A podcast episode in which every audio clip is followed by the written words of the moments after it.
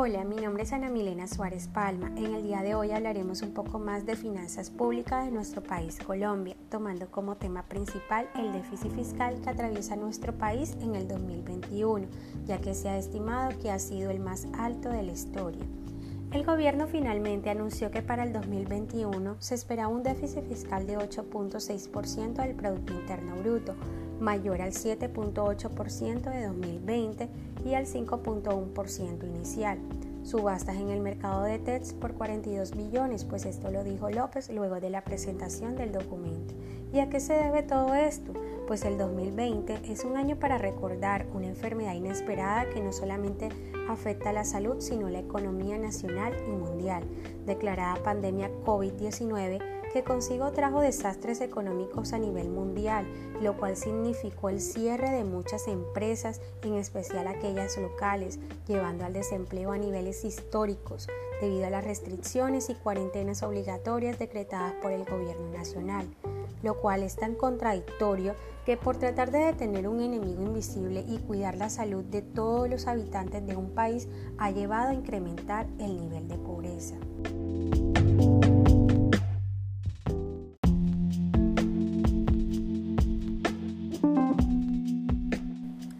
Este desplome lo ha acompañado la destrucción de más de 5 millones de empleo. La tasa de desempleo alcanzó máximos históricos en mayo en 21.4% y la población desocupada pasó de 2.6 millones a 4.6 millones de personas.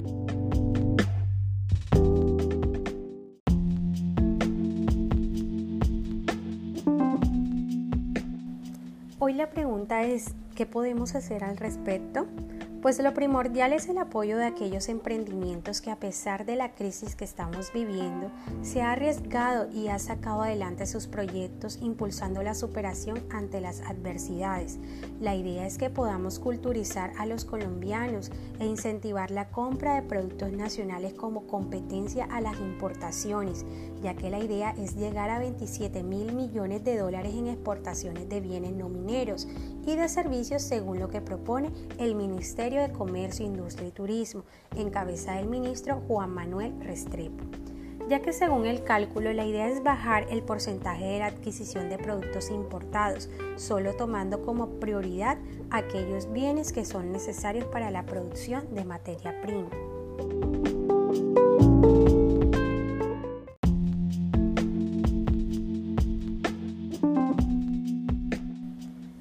La idea es que entidades promotoras como Procolombia y financieras como Bancoldes y Fondo Nacional de Garantías puedan seguir apoyando y brindando acompañamiento a las microempresas pequeñas y medianas, aprovechando el costo-beneficio que nos ha traído la pandemia como el aprovechamiento y generar nuevas estrategias en productos correspondientes al agrocolombiano la cual es un grupo de empresas con las que se pueden trabajar para fortalecerlas y, por qué no, competirle a las importaciones.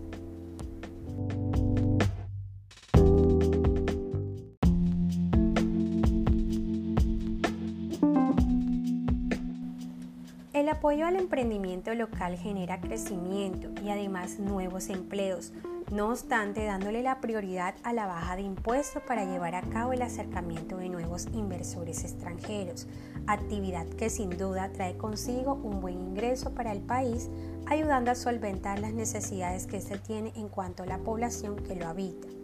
sin dejar a un lado la elaboración de nuevos planes de desarrollo que ayuden a disminuir la deuda pública que en las últimas décadas ha quedado marcado en la historia colombiana con uno de los porcentajes más altos. No solo es compromiso del gobierno, sino que es importante capacitar la población en cuanto al incremento del mayor valor agregado de aquello que vendemos u ofrecemos al mercado la cual nos ayudará a mantener la presencia en el mercado local e internacional, mejorando el posicionamiento de Colombia en la economía internacional. Se trata de saber dirigir, coordinar y llevar a cabo todos los planes que nos ayuden a impulsar la internacionalización de la economía colombiana y a la reserva de nuestros ecosistemas que sin duda también han logrado grandes ingresos con el turismo.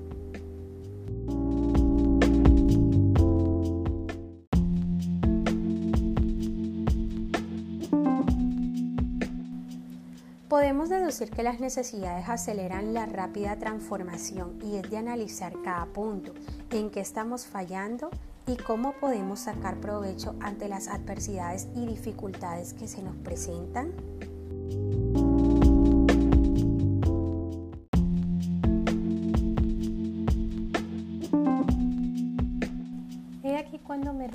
Que un pueblo educado es capaz de transformar a la sociedad y es hora de colocarle más atención a la educación colombiana, a brindar más apoyo en el sistema educativo, que más personas puedan ingresar a la educación superior, de capacitar a la población y ésta sea más visionaria en cuanto a la innovación, al emprendimiento, a la generación de empleo, para que así podamos mejorar la calidad de vida de cada una de las familias colombianas. Sé que en cierta parte es importante los planes que plantea el gobierno nacional en cuanto a alivios económicos para cada familia o población vulnerable, pero no es más eficiente invertir en la educación colombiana. ¿Por qué estudiar debe ser tan costoso en nuestro país? Es importante sembrar para recoger. Pueda que a nivel mundial estemos pasando por una crisis, pero es hora de sacarle provecho a nuestros recursos de apoyar aquellas ideas para que puedan llegar más lejos, es dejar de seguir enriqueciendo a los más ricos y de prestarle más atención a las necesidades del país, de su infraestructura, de su población, del cuidado de nuestros ecosistemas, de brindar más oportunidades a las clases más pobres, y generar equidad.